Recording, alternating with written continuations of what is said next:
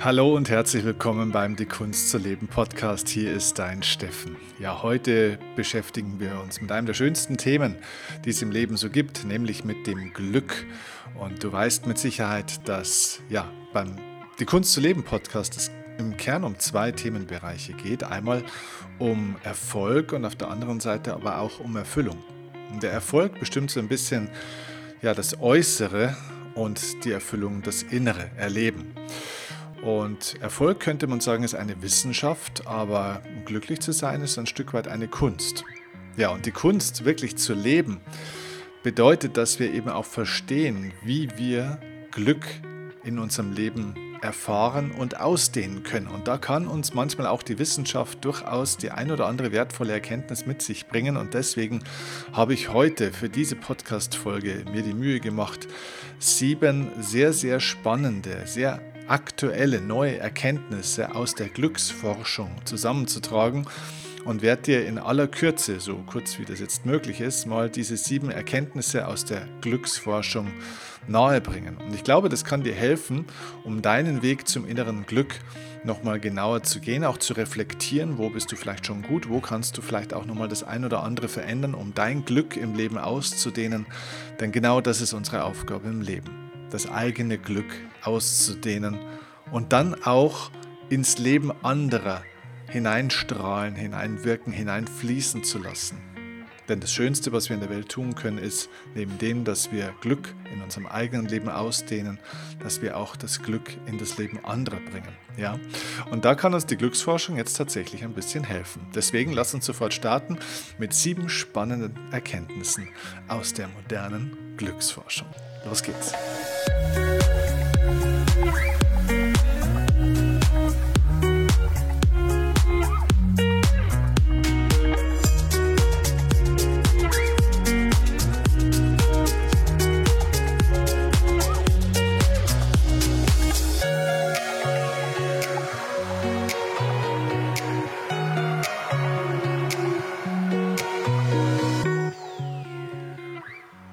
Okay, also lass uns beginnen heute mit einem scheinbar recht wissenschaftlichen Podcast. Der ist aber gar nicht so wissenschaftlich, sondern er basiert auf wissenschaftlichen Erkenntnissen.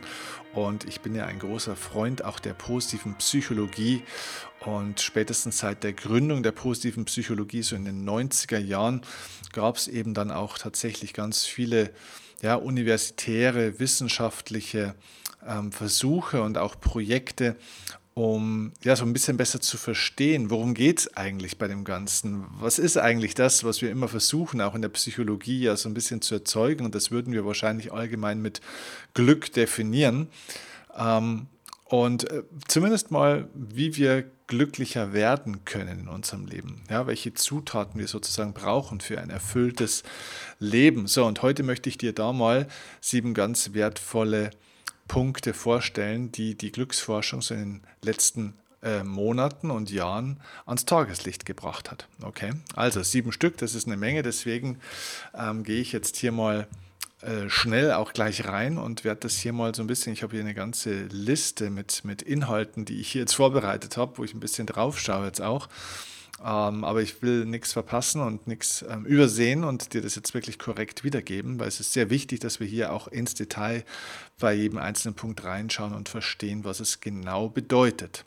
So, und das wird jetzt beim ersten Punkt gleich wichtig sein, denn eine ganz spannende Studie aus der Glücksforschung, und zwar basiert die schon so ein Stück weit auf Bradburn aus 1969 und es wurde immer weiter erforscht und immer weiter auch bestätigt und verfeinert.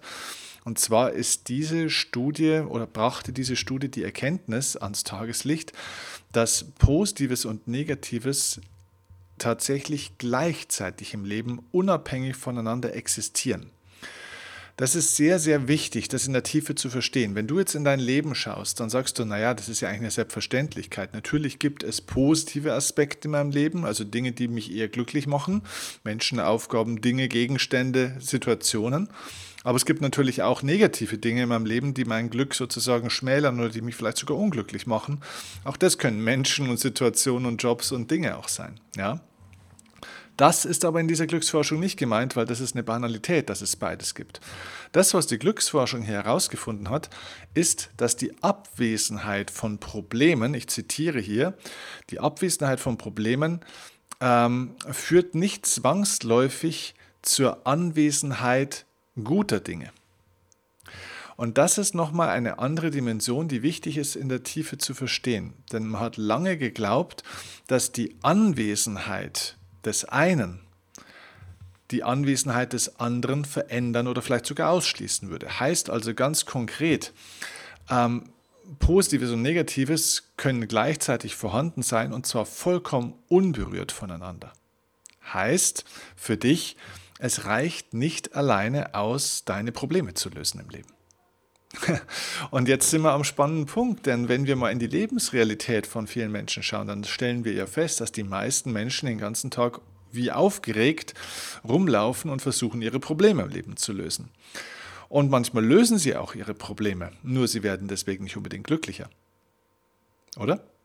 Ja, und jetzt kann man sagen, ja klar, weil ja ständig neue Probleme kommen. Naja, das kann manchmal auch sein, ähm, aber manchmal auch nicht. Manchmal löst man wirklich zwei, drei große Probleme und schaut vielleicht auch auf sein Leben zurück und kann feststellen, wow, vor 10, vor 20 Jahren hatte ich eigentlich viel größere und viel mehr Probleme als aktuell. Ich bin aber nicht unbedingt glücklicher geworden. Und das ist eben diese Erkenntnis aus der Glücksforschung, die jetzt eben auch mal durch viele Studien genau diesen Zusammenhang ähm, begründet und ähm, ja, wie soll man sagen, was heißt erwiesen, ans Tageslicht gebracht hat, dass es im Leben einfach nicht ausreicht, das Negative zu bekämpfen und Probleme zu lösen, sondern äh, weil, weil man damit negative Gefühle alleine nicht reduziert, sondern glücklich wird man nicht nur durch die Beseitigung des Schlechten, sondern glücklich wird man nur dann, wenn man gleichzeitig auch die positiven Emotionen aktiviert, mehrt und vor allem kultiviert. Das heißt, dass sie regelmäßig in deinem Leben auch stattfinden. Ja? Und äh, bei vielen Menschen ist es eben so, dass sie die ganze Zeit sozusagen im Problemlösungsmodus unterwegs sind, in ihrem Job, in ihrer Firma, in ihrer Familie, in ihrer Beziehung und versuchen die ganze Zeit nur Probleme zu lösen. Aber es bleibt dadurch gar kein Raum und vor allem gar keine Zeit mehr, um die guten Dinge ins Leben zu bringen. Also so ein bisschen vielleicht die Metapher dazu, wenn du ein Unternehmen hättest und du hast irgendwo die ganze Zeit, ja, das Problem, dass du als Unternehmen nicht wirklich vorwärts kommst, dass du nicht wirklich wächst, dass du keine neuen guten Maschinen kaufen kannst, kaum gute Mitarbeiter einstellen kannst, kaum die Leute so bezahlen kannst. Man kommt gerade so über die Runden. Und jetzt versuchen die Leute natürlich oder versuchst du als Geschäftsleiter oder Leiterin dann die ganze Zeit die Kosten zu reduzieren. Ja, also du versuchst Ausgaben, ja, also Probleme sozusagen, negative Dinge zu minimieren und versuchst hier noch Miete einzusparen und da noch günstiger einzukaufen und so weiter und so fort. Nur am Ende des Tages bist du deswegen nicht unbedingt so viel mehr im Wohlstand, sondern die Lösung würde bedeuten, dass man die Kosten optimiert, aber auf der anderen Seite eben auch die Umsätze erhöht.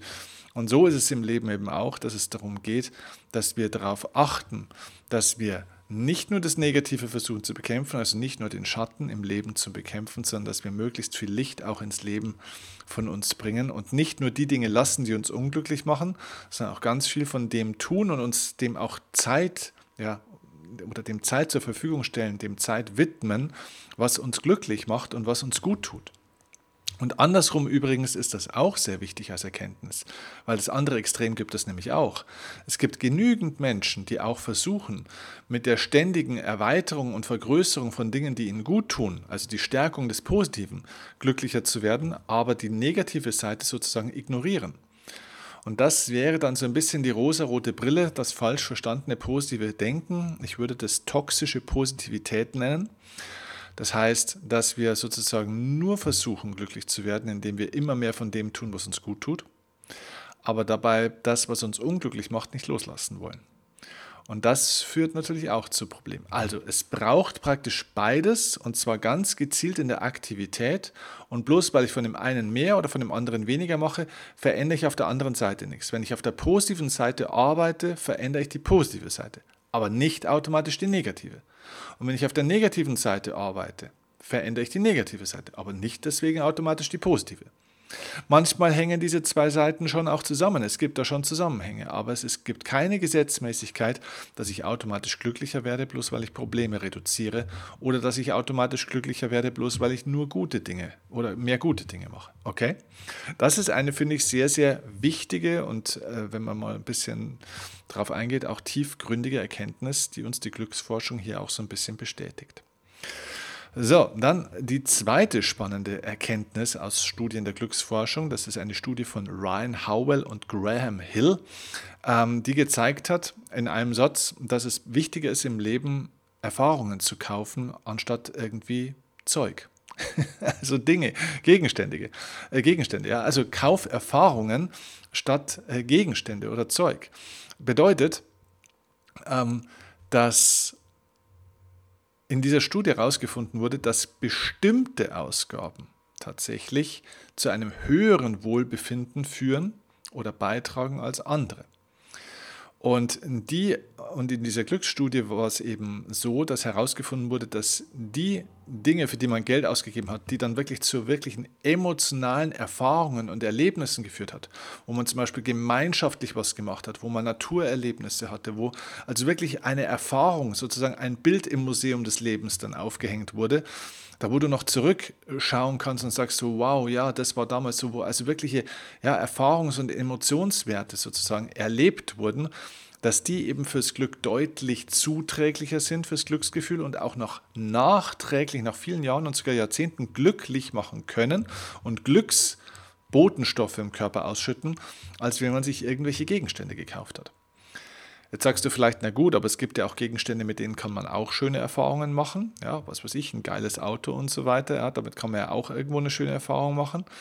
Ja, natürlich, absolut. Ja. Am Ende des Tages geht es darum, dass wenn ich mir schon ein Ding kaufe, dass ich mir am Ende des Tages vielleicht kein Ding kaufe, sondern das Ding, ja, der Gegenstand, nehmen wir das Beispiel des Autos, nur ein Mittel zum Zweck ist, um damit Erfahrungen zu machen. Ja. Also tausch dein Geld in Erfahrungen und weniger in Gegenstände. Ja, das ist eine wichtige Erkenntnis aus der Glücksforschung, weil hier der Glücksfaktor oder die, das, die Glückserfahrung deutlich nachhaltiger und stärker ist. Yes, ähm, die dritte Studie aus der Glücksforschung, ähm, auch sehr spannend. Und zwar, ähm, man kann in einem Satz sagen, man hat herausgefunden, Optimisten kommen im Leben weiter. Das wird dich jetzt vielleicht gar nicht so sehr überraschen, deswegen hörst du vielleicht auch diesen Podcast, aber es gibt sehr viele Menschen, die sagen, ich bin kein Optimist. Ja, ich bin vielleicht auch kein Pe äh, Pessimist, ich bin Realist oder Realistin an der Stelle. Ja, ja okay, kann, man darf sein, was man möchte. Ja. Ähm, auch Pessimisten haben durchaus eine Argumentationslinie, warum es sinnvoll ist, ein Pessimist zu sein oder eine Pessimistin zu sein, weil sie sagen, naja, wenn ich immer das Schlechteste vom Schlechtesten ausgehe, wäre ich wenigstens nie enttäuscht. Das heißt, ich falle nicht so tief bei den vielen Tiefschlägen des Lebens, weil das habe ich schon ein bisschen erwartet. Das ist eine Argumentation, die kann man machen. Nur ich sage dir persönlich, und das ist meine Meinung, dass am Ende des Tages ein Optimist, der sich ab und zu auch mal in seinen Erwartungen, in seinen Annahmen getäuscht sieht, ein deutlich lebenswerteres und lohnenswerteres Leben hatte, als der Pessimist, der sagt, ich habe in allem Recht gehabt. Ja? Weil der Pessimist grundsätzlich über Angst und Frust und Wut und Zorn und äh, Sorge funktioniert. Und wenn er sich in dem bestätigt sieht, hat er zwar vielleicht in dem Moment einen kurzen äh, ich weiß gar nicht, ob das ein Glücksausstoß ist, aber zumindest ein Bestätigungsgefühl.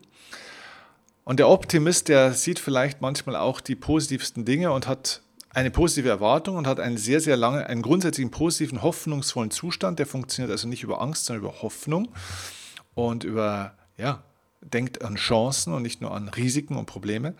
So, und es kann trotzdem sein, dass diese Hoffnung und Erwartungen manchmal nicht eintreten, dass er die Welt zu positiv gesehen hat dann hat er natürlich erstmal ein negatives Feedback, aber er hatte einen sehr langen Zeitraum, wo er auch mit einer positiven Haltung in die Welt geschaut hat und deswegen hat auch das die Glücksstudie übrigens genauso bestätigt, das war jetzt mal zuerst in meinen Worten, dass ähm, man zwar durchaus so ein bisschen kritisch auf äh, Optimisten runterschauen kann, so nach dem Motto, naja, die haben ja alle rosa-rote Brille auf und die haben ja jeglichen Realitätssinn sozusagen verloren. Aber man hat herausgefunden, dass Optimismus wissenschaftlich erforscht ähm, ja, zum Ergebnis führt, dass die unterschiedliche Denkweise der Optimisten im Vergleich zu anderen Menschen dazu führt, dass sie grundsätzlich, grundsätzlich zufriedener und übrigens auch erfolgreicher sind, weil sie mehr in Möglichkeiten denken und deswegen, ja, du siehst immer das, woran du denkst, worauf du deine Aufmerksamkeit lenkst. Das heißt, sie sehen mehr Chancen. Sie nutzen auch diese Chancen, weil sie ja nicht davon ausgehen, dass das zu einer Katastrophe führt. Sie sehen also auch mehr das Potenzial als die, das Risiko des Scheiterns. Sie wagen also ein bisschen mehr, sind ein bisschen risikofreudiger und somit erreichen sie auch deutlich mehr. Das heißt, sie schöpfen ihre Potenziale besser aus. Unabhängig davon sind Optimisten auch gesünder. Das ist, glaube ich, eine ganz eine einfache biochemische äh, Erklärung. Ne? Du hast natürlich ganz andere biochemische Botenstoffe im Körper. Du hast niedrigere Entzündungswerte, wenn du optimistisch bist. Ähm, das ist gut fürs Herz. Ähm, es ist für ganz, ganz viele Dinge gut im Körper, für viele Organe. Auch für die Säure zum Beispiel. Also es produziert ja im Körper nicht so viel Säure wie Stress. Und der Pessimist ist natürlich grundsätzlich aufgrund seiner Angst und seiner Frustration eher gestresst und somit eher sauer im wahrsten Sinne des Wortes. Ja. Nicht umsonst ist man ja sauer, wenn man verstimmt ist. So, und wenn ich sozusagen Optimist bin, bin ich grundsätzlich mal von, diesem, von der inneren Haltung her und somit auch vom Körper gesünder. Und auch deswegen kommen Optimisten weiter, ganz einfach, weil sie länger leben. Ja. Also das heißt, sie haben einen höheren Selbstwert. Steht auch in der Studie, sind deutlich widerstandsfähiger gegen Probleme und auch übrigens äh, deutlich weniger anfällig für eine ganze Reihe von psychischen Störungen und Krankheiten. Sie erholen sich deutlich schneller von Schicksalsschlägen als ihre pessimistischen Zeitgenossen, erholen sich deutlich schneller von Krankheiten, sind also in der Regeneration auch nach Belastungen deutlich besser. Das heißt, ähm, eine optimistische Sichtweise macht das Leben reicher. Du denkst auch übrigens ganz hirniger. Ja, man weiß das auch aus der Forschung, auch das hier in dieser Studie belegt, Angst macht dumm, wie man so schön sagt. Ja. Also als Pessimist, wenn ich Angst habe, übrigens bei Wut gilt das Gleiche, auch Wut macht dumm, dann denkt das Gehirn sozusagen wie in einer Art Tunnelblick, ja, Angst von Angus, die Enge, äh, macht den Blick eng, macht das Denken eng und äh, dementsprechend funktioniert das Gehirn einfach dort nur zu einem kleinen Teil. Wer optimistisch ist, denkt ganz hirniger, sieht mehr Zusammenhänge. Auch das Gehirn denkt sozusagen vernetzter. Und das Schönste ist, aber da kommen wir später noch drauf, dieser Optimismus ist ein Stück weit erlernbar. Aber dazu später, weil die siebte Studie, die ich dir heute hier präsentiere, ist aus meiner Sicht eigentlich die spannendste. So, kommen wir zur vierten erstmal. Die vierte Studie aus der Glücksforschung kommt von James Fowler und Nicholas Christakis. Und die haben herausgefunden in einem Satz, Glück ist ansteckend. Also ansteckend wie ein Virus, könnte man sagen. Ja, man kann sich mit Glück infizieren, äh, im positivsten Sinne sozusagen. Und die haben das untersucht und haben wirklich großartige Entdeckungen gemacht. Und zwar genau wie auch das Lachen zum Beispiel, das kennen wir auch, Lachen ist ja auch ansteckend, ja, ist auch Glück hoch ansteckend. Und warum das so ist, ist noch nicht 100% abschließend geklärt. Man geht davon aus, erstens mal, dass vielleicht dass es daran liegen könnte, dass glücklichere Menschen natürlich auch in der Regel freundlicher, einladender und hilfsbereiter sind. Das heißt, die Kommunikationsfrequenz, ja, die Kommunikationshäufigkeit, der Kontakt wird dadurch häufiger, weil wenn ich hilfsbereit bin, gehe ich eher in Kontakt mit Menschen. Das heißt, ähm, der Austausch wird einfach erhöht äh, als, als glücklicher Mensch und dadurch ähm, kann ich sozusagen meine Emotion besser übertragen. Weil die Emotion, die ich in mir habe, ist eine Sache, aber ich brauche natürlich sozusagen eine Brücke, einen Kontakt zu einem zweiten Menschen, dass ich meine Emotion in den anderen sozusagen äh, ja, übertragen oder auf den anderen übertragen kann. So, und wenn ich eher optimistisch, eher glücklich, positiv bin, dann bin ich eben einladend, hilfsbereit, gehe auf die Menschen zu und habe somit viel mehr Brücken und Kontaktmöglichkeiten, um andere Menschen im positivsten Sinne mit meinem Glück zu infizieren oder zumindest mal zu berühren, ja, im Herzen. Das ist ein Erklärungsmodell. Das zweite ist ganz einfach so ein bisschen die Spiegelneuronen, dass wenn man einen glücklichen Menschen sieht und beobachtet, dass sich das einfach auf einen überträgt. Ja? Wenn du Menschen lachen siehst, dann überträgt sich das auch. Wenn du einen Menschen äh, gähnen siehst, dann gähnt man schnell mit. Das sind also die sogenannten Spiegelneuronen. Es gibt sogenannte Imitationseffekte. Wir tun das, was wir auch viel sehen, wenn es uns irgendwie fasziniert und begeistert. Aber wie gesagt, man weiß es nicht genau, woher es kommt. Am Ende des Tages müssen wir für uns sagen, wir sind ja keine Wissenschaftler, es ist uns egal. Wichtig ist nur zu verstehen, Das ist so. Glück steckt an. Und jetzt kannst du natürlich sagen, ja, Unglück übrigens auch. Das stimmt. Ja, auch Unglück. Ähm, das wurde nicht erforscht, aber das ist definitiv der Fall. Ähm, auch Unglück ist ansteckend, ist wie ein negatives Virus. Und ähm, die spannende Erkenntnis aus der Glücksforschung ist hier übrigens, dass Glück sich bis zu über drei Ecken übertragen kann. Ja, also Glück kann sich bis zu drei Ecken übertragen. Was heißt das? Das heißt, du, du profitierst also auch noch davon, wenn ein Freund deines Freundes oder eine Freundin deiner Freundin ähm, deiner Schwester glücklich ist. Also nochmal, war jetzt ein bisschen durcheinander. Also du profitierst auch davon, wenn ein Freund deines Freundes deiner Schwester glücklich ist. Das sind drei Ecken. Ja, der Freund deines Freundes deiner Schwester drei Personen zwischen dir und der Person. Okay? Das heißt, das ist in der Glücksforschung herausgefunden, dass sich Glück also sozusagen wie eine Kettenwirkung sozusagen überträgt und nachweisbar tatsächlich auch noch eben bis zu drei ja, Ecken nennen die das jetzt, bis zu drei Kontaktpoints, würde ich das jetzt mal nennen, Touchpoints sozusagen, ähm, eine Wirkung entfaltet an der Stelle. Also das bedeutet ganz einfach, wenn du glücklich bist, wenn du lernst, Glück in deinem Leben auszudienen, hast nicht nur du was davon und dann haben nicht nur die direktesten Menschen in deinem Umfeld was davon, mit denen du täglich in Kontakt bist, zum Beispiel deine Kolleginnen und Kollegen, sondern dann haben zum Beispiel auch die Kunden deiner Kolleginnen und Kollegen oder die Ehepartner und Partnerinnen deiner Kollegen und Kolleginnen auch noch was davon weil du sozusagen deine Kolleginnen und Kollegen beeinflusst. Die haben sozusagen, ja, also dieses Glück geht sozusagen weiter, fließt sozusagen wie in Wasser von oben nach unten. Ja. Es geht also weiter, dass sozusagen von diesem Glück, das du in diese Menschen gibst, ein bisschen was von diesem Glück weitergeht und dann eben an die Ehepartner, ich bleibe mal bei diesem Beispiel, die Ehepartner und Partnerinnen deiner Kunden dann auch noch beeinflusst sind und die haben vielleicht wiederum Kinder oder Verwandte und Freunde und auch die kriegen nochmal was davon ab. Ja, also so zu sagen, äh, über diese drei Ebenen dehnt sich Glück aus. Das heißt, du hast eine unglaubliche Reichweite.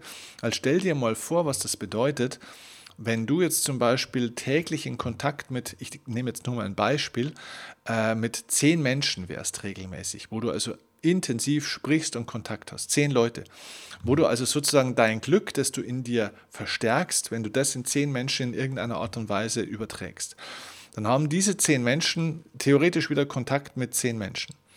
Ja, so, das heißt, äh, du hättest sozusagen einen, einen hundertfachen Einfluss auch schon. So, und die hätten auch wieder Kontakt mit zehn Menschen. Also das wäre praktisch wie beim äh, Pyramidensystem sozusagen eine Vervielfältigung, wo es dann in die Tausende ähm, hineingeht, wo du einen Einfluss hast. Das heißt, du kannst wirklich das Leben von Tausenden und über Wochen und Monate hinweg sogar von Zehntausenden von Menschen positiv berühren und beeinflussen, wenn du für dich dafür sorgst, dass du glücklich bist und immer glücklicher wirst. Und das finde ich eine unglaubliche wichtige Erkenntnis, weil du verstehst hoffentlich an der Stelle, dass Glück keine Privatangelegenheit ist. Das ist nichts, was du nur für dich machst. Das ist nicht egoistisch, dass du dich um dein Glück kümmerst. Es ist im höchsten Maße sozial. Ganz im Gegenteil, es ist eher asozial, sich nicht um das eigene Glück zu kümmern. Weil stell dir mal vor, wenn du eben nicht glücklich oder sogar unglücklich bist, dann überträgst du das auch über mehrere Stufen auf Menschen. Ja, du hast also immer eine riesige Auswirkung und einen riesigen Einfluss auf das Leben von vielen, vielen Tausenden, vielleicht sogar Zehntausenden anderen. So, dann kommen wir zum fünften Punkt. Die fünfte Erkenntnis aus der Glücksforschung durch Glücksstudien belegt ist, positive Emotionen erweitern unser Verhaltens- und Gedankenrepertoire. Das ist eine Studie, ähm, die zurückgeht auf eine der größten Koryphäen auf dem Gebiet der positiven Psychologie. Ihr Name ist Barbara Frederickson. Und die hat wirklich jahrzehntelange Studien gemacht und hat jahrzehntelang geforscht und hat festgestellt, dass eben positive Emotionen, also Glücksgefühle sozusagen, dafür sorgen, dass wir das größere Ganze sehen, kreativer und mental flexibler sind. Das heißt, du nimmst sozusagen mental mehr wahr, also du, vorhin haben wir schon gesagt, du nutzt mehr von deinem Gehirn, aber auch deine, dein Verhaltensrepertoire, also die Möglichkeit deines Verhaltens wird größer. Bei Menschen, die, die nicht glücklich sind, ist diese Gefahr sehr groß, dass sie immer wieder nur das Gleiche tun. Ja, dass sie sich also sozusagen auch hier verengen und dass sie in engen Mustern ähm, sozusagen immer nur funktionieren. Also nach dem Motto, das, was ich kenne, das kenne ich, das, was ich kann, das kann ich und was anderes probiere ich gar nicht aus. So, zudem hat sie herausgefunden, dass wir neue Ressourcen aufbauen, wenn äh, wir uns äh, gut fühlen. Ja? Ähm, so wie Kinder, ich lese das hier gerade mal kurz ab, so wie Kinder, das kommt aus dieser Studie raus, so wie Kinder beim Spielen ihre motorischen, sprachlichen und sonstigen Fähigkeiten trainieren, entwickeln wir auch als Erwachsene noch fortlaufend neue Fähigkeiten, wenn wir positiver Stimmung sind. Das heißt, du entwickelst dich auch in deinen Fähigkeiten dramatisch weiter, wenn du glücklicher bist. Das heißt, mehr von deinem innenliegenden Potenzial wird freigesetzt, wenn du glücklicher bist, als wie wenn du nicht glücklich bist. Ja? Genau. Yes. Ähm, dann würde ich sagen, schauen wir zur ähm, nächsten, genau, zur vorletzten Studie, die ich hier gefunden habe, und zwar von drei Personen, drei Frauen, und zwar Lisa Walsh, Julia Böhm und Sonja Liu, Liu, meine Güte, warum kann die nicht Meier heißen? Ja, also, diese drei Frauen haben ähm, herausgefunden, äh, dass Erfolg nicht glücklich macht, sondern dass es genau andersrum ist, dass Glück erfolgreich macht. Und das haben die schon 2008 das erste Mal erkannt in einer ersten Studie. Also das heißt, es geht nicht darum, erfolgreich zu sein, um glücklich zu werden, sondern es geht darum, um glücklich zu sein und dadurch wird man auch erfolgreich. Und das ist vielleicht für den einen oder anderen ein Satz, den hast du schon mal gehört. Vielleicht hast du ihn auch intellektuell verstanden. Ich sage dir, schau mal auf dein Leben. Was versuchen wir denn die ganze Zeit? Was versuchen die Menschen denn den ganzen Tag? Ziele zu erreichen. Und wir leben unser Leben nach dem Motto, wenn ich das mal geschafft habe, wenn ich dies mal geschafft habe, wenn ich das mal erreicht habe, dann geht es mir aber besser. Wir haben also eine bewusste oder unterbewusste Hoffnung, dass wenn wir das eine oder andere erreicht haben, dass wir dann glücklicher sind als davor. Und die Wahrheit ist genau andersrum. Auch das bestätigt mittlerweile die Glücksforschung. Das heißt, ähm, in den meisten Fällen geht das Glück dem Erfolg voraus und nicht andersrum. Nicht der Erfolg geht dem Glück voraus, sondern das Glück geht dem Erfolg voraus.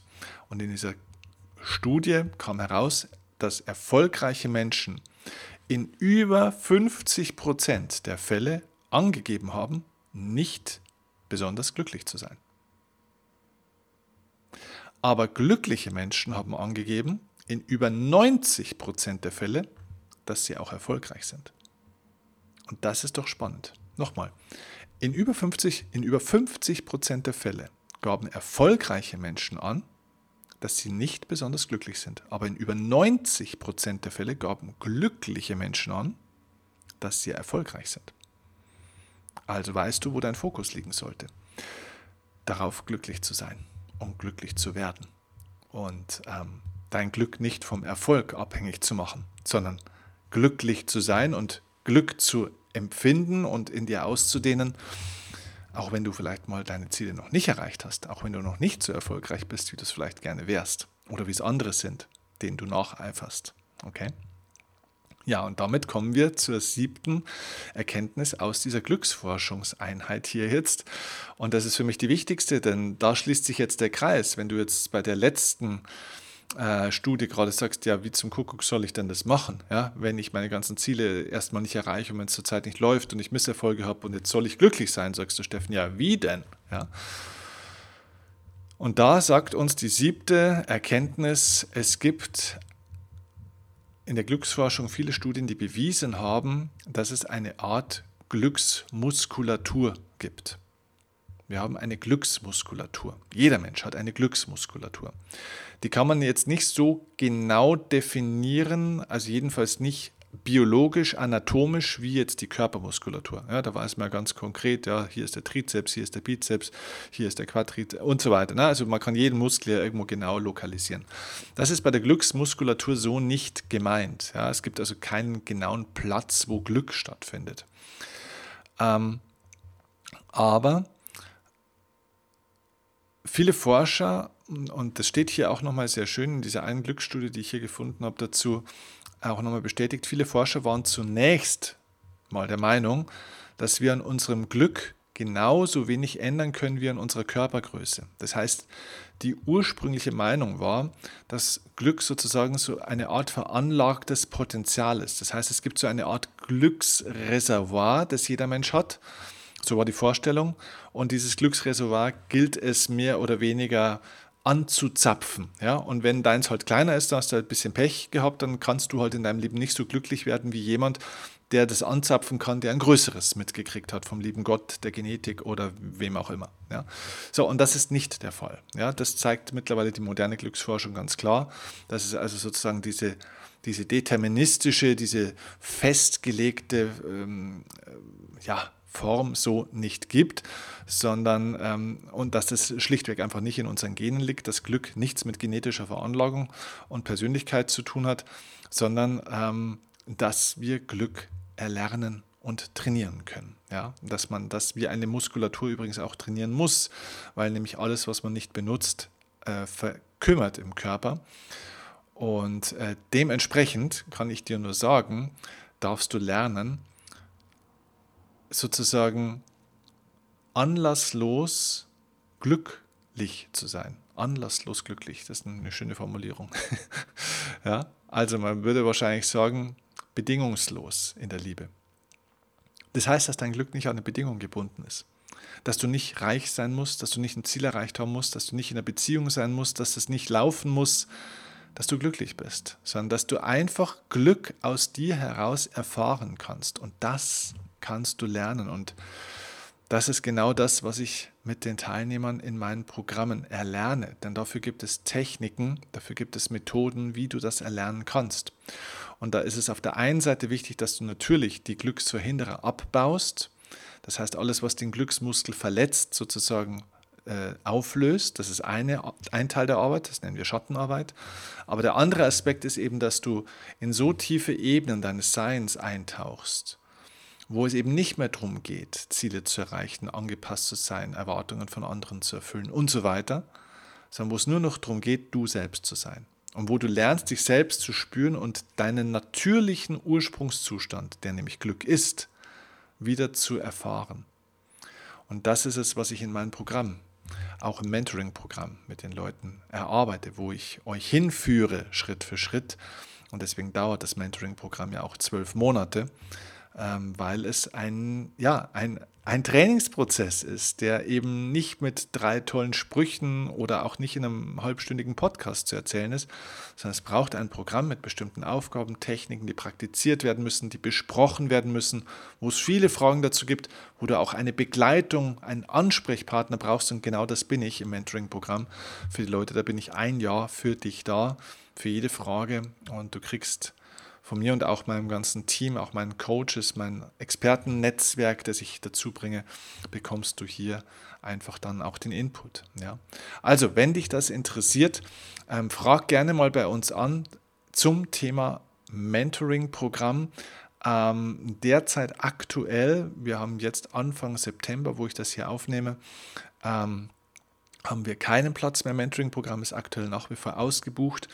Aber gegen Ende des Jahres wird es nochmal einen Moment geben, wo wir äh, die Türen öffnen werden.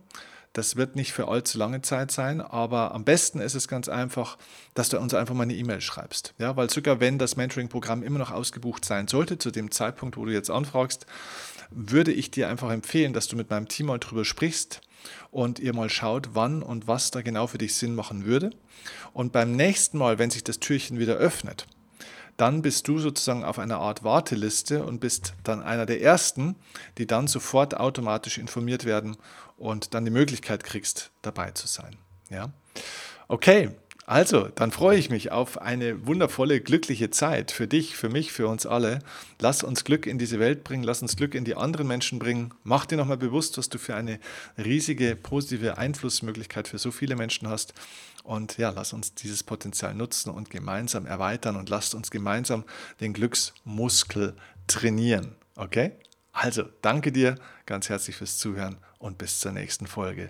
Von Herzen liebe Grüße, Dein Steffen Kirchner.